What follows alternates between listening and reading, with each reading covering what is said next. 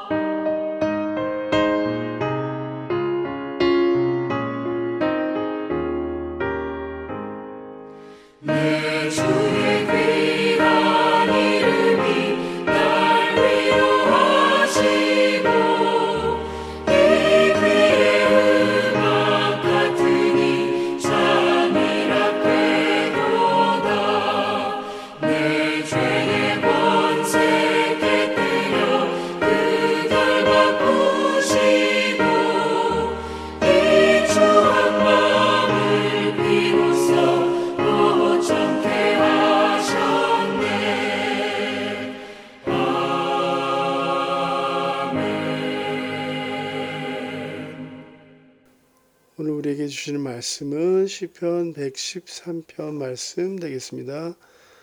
할렐루야 여호와의 종들아 찬양하라. 여호와의 이름을 찬양하라. 이제부터 영원까지 여호와의 이름을 찬송할지로다. 해 돋는 데에서부터 해지는 데까지 여호와의 이름이 찬양을 받으시리로다.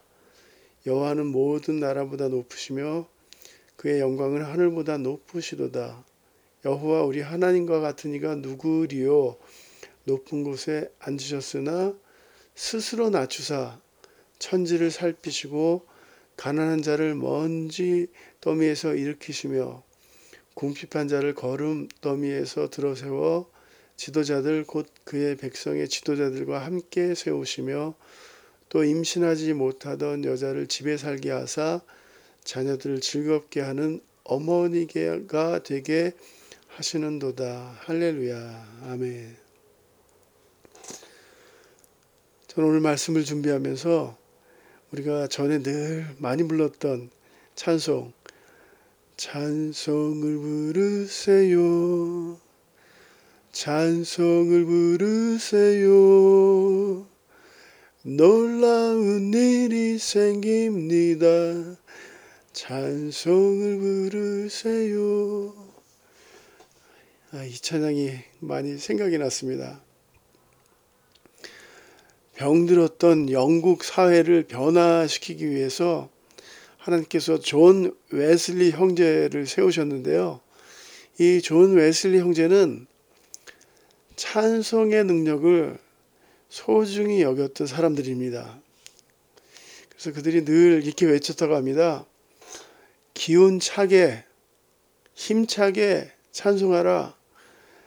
맥 빠진 사람처럼 혹은 조는 사람처럼 하지 말고 음성을 높여서 힘차게 찬양하라.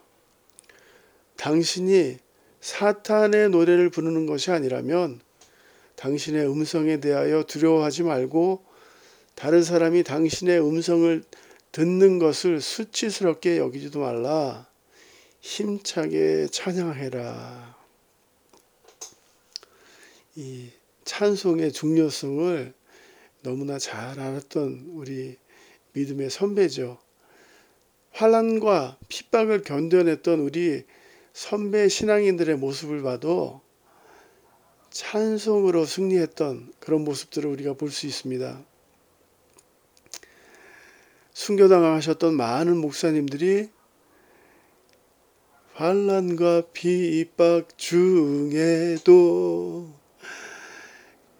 하늘 가는 밝은 길이 내 앞에 있으니 찬양하시면서 순교를 당하셨던 그런 그림들을 생각해 봅니다. 시편 33편 1절 보면 너희 의인들아 여호와를 즐거워하라 찬송은 정직한 자의 마땅히 할 바로다. 찬송은 정직한 자의 마땅히 할 바로다. 기독교인의 신앙생활에 있어서 중요한 것들이 여러 가지가 있지만 전도, 말씀 읽고 기도, 호흡과 같은 기도 생활 이런 것 못지않게 중요한 것이 찬송입니다. 찬송. 찬송할 때에 하나님의 임재를 경험할 수 있고요. 찬송할 때에 하나님의 능력이 우리 삶에, 삶에 나타납니다. 찬송할 때에 어려운 문제들이 해결되는 것을 성경을 통해서 우리가 많이 연구했습니다. 우리가 잘 아는, 아, 잘 아는 욥과 같은 사람도 얼마나 큰 시련을 겪었습니까? 하지만 그가 그 시련들을 잘 극복할 수 있었던 이유는 욥기 1장 21절 주신 이도 여호와시요 거두신 이도 여호와시니 여호와의 이름이 찬송을 받으실지이다. 찬송을 통해서 환란을 뛰어넘은 욥의 모습이 욥기에 나타납니다. 찬송은 또한 마음의 평안과 마음이 즐거워지는 그런 축복을 경험할 수 있습니다. 아무리 힘들고 우울하고 어렵고 할지라도 우리가 찬송하기 시작하면 마음의 평화를 느끼게 됩니다. 시편 105편 보면 그에게 노래하며 그를 찬양하며 그의 모든 기사를 말할지어다 무릇 여호와를 구하는 자는 마음이 즐거울지로다. 물은 여호와를 구하는 자는 마음이 즐거울지로다. 마음이 즐거워지고 평안을 얻고 두려움이 사라지게 됩니다. 이런 경험을 해보셨을 거예요. 오늘 시편 113편은 할렐루야로 시작해서 할렐루야로 끝나는 일종의 할렐루야 시편이라고 할 수 있습니다. 할렐루야는 히브리어로 너희는 야훼를 찬양하라는 명령을 의미합니다. 시편 113편 1절에 할렐루라는 명령어가 세 번이나 연속해서 등장합니다. 할렐루야 여호와의 종들아 찬양하라 여호와의 이름을 찬양하라 이제부터 영원까지 여호와의 이름을 찬송할지로다 해 돋는 데부터 해 지는 데까지 여호와의 이름이 찬양을 받으시리로다 해 뜨는 데부터 해 지는 데까지 모든 시간과 모든 공간에서 하나님을 찬양하라는 의미가 담겨 있습니다. 오늘 10편 113편은 1절부터 4절까지는 찬양 받으시는 영광이 영광이 하나님에 대하여 어, 말씀하고 있고요. 5절부터 9절은 찬양의 대상인 하나님이 어떤 분이신가, 어떠한 일들을 행하시는가를 기록하고 있습니다. 그리고 10편 113편에서 가장 중요한 것은 중요한 핵심 메시지는 인간은 하나님을 찬양하여야 한다. 이 백성은 내가 나를 위하여 지었나니 나의 찬송을 부르게 하려 함이니라.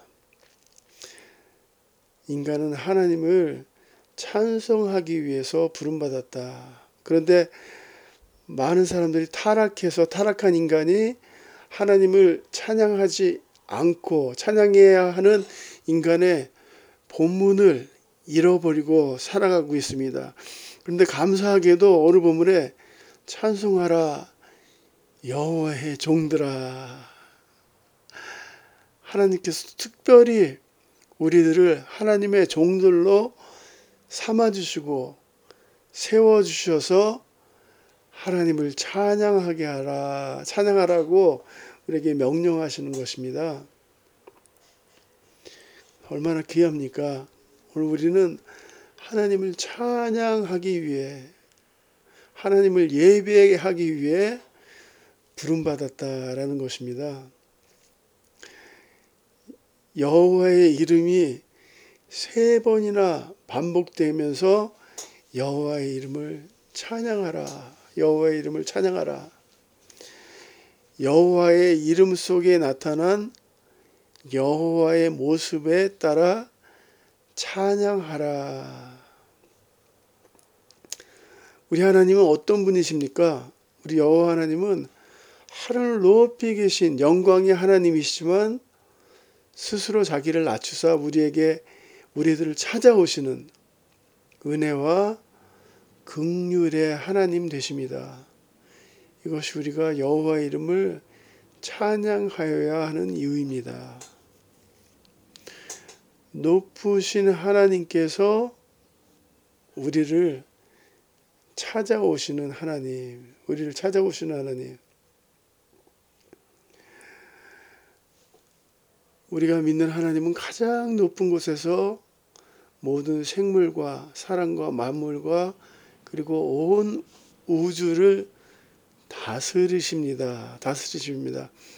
그런데요, 그 하나님께서 그 높으신 하나님께서 또한 낮은 낮은 곳에 처해 있는 사람들에게 소망을 주십니다.